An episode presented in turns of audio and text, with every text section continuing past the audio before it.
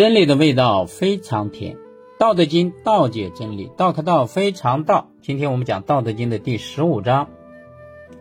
古之善为道者，微妙玄通，深不可识。夫为不可识，故强为之容。欲兮若东涉川，忧兮若未适令，偃兮其若客，涣兮若冰之将逝，敦兮其若朴，旷兮其若谷，混兮其若浊，淡兮其若海，六兮若无止。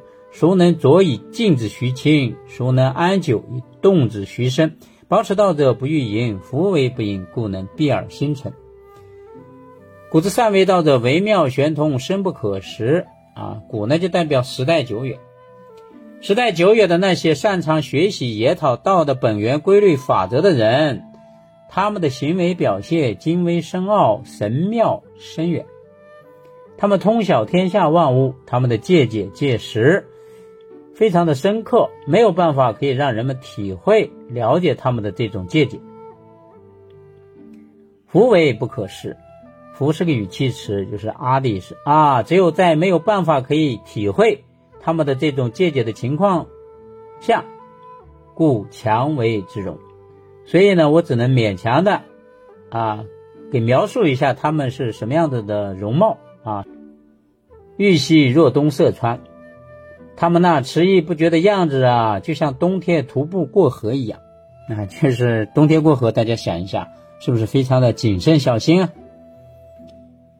忧兮若未是灵，他们像猴子一样那么警觉戒备的样子，就好像担心四周的动物随时可能发起对他们攻击一样，那么小心谨慎。这个尤呢是呃猴子的一种种类。偃兮其若客，他那庄重的样子啊，就好像在别人家做客一样，那么拘谨严肃。涣兮若冰之将逝，那离散的样子呀，就好像冰块将要融化的那么一种状态。敦兮其若朴，那醇厚的样子呀，就好像未经加工过的木材一样，那么质朴。旷兮其若谷。那宽大的胸怀呀，就好像山谷一样，有容纳百川之量。混兮其若浊，那浑浊的样子啊，就好像江河那样，泥沙和水混沌在一起，难以分离。淡兮其若海，那安静动荡的样子啊，就好像海水一样。时而静止不动，宁静祥和；时而波涛汹涌，动荡澎湃。六兮若无止，六呢代表的疾风啊，就是西风啊，就是秋天的风。你看春天的风啊，是暖暖的、徐徐的，但秋天的风就不一样，秋天的风是凉的，而且秋风扫落叶嘛，秋天的风速度很快啊，很凉。就好像没有办法阻止他们一样，就是那积分漂移移动的速度啊，就好像没有办法，呃，阻止他们的行动似的。哎，孰能浊以静止虚清？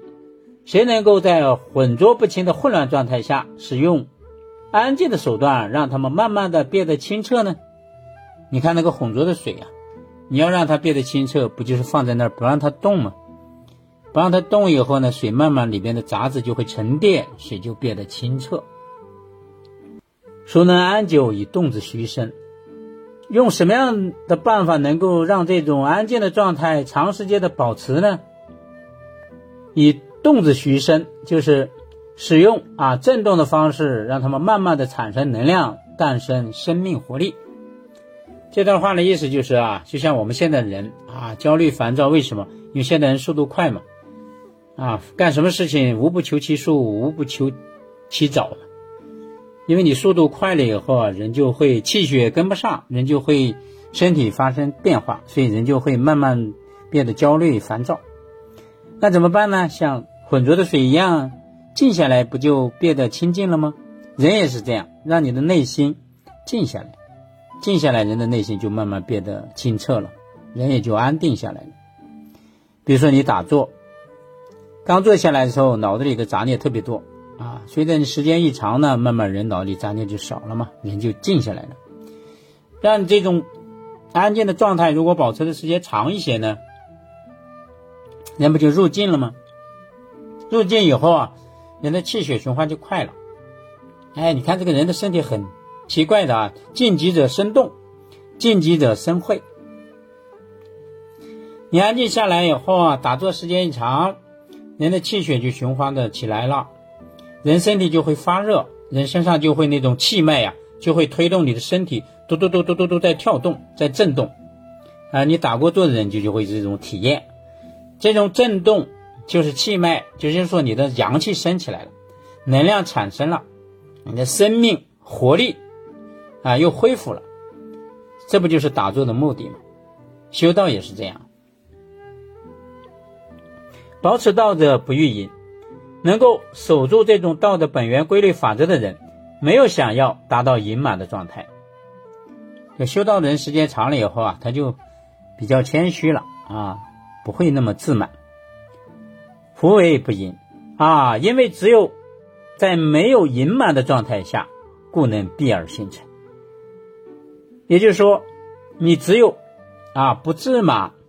不隐满的这种状态下，时间长了以后啊，你才能够遮挡住、摒弃掉你过去旧有的那种成就也好、成功也好、荣誉也好啊。你只有不自满的人，才能摒弃掉这些，摒弃掉一这些以后，你才能会迎来新的成功，迎来新的生活，过上这种逍遥自在的道德生活。福生无量。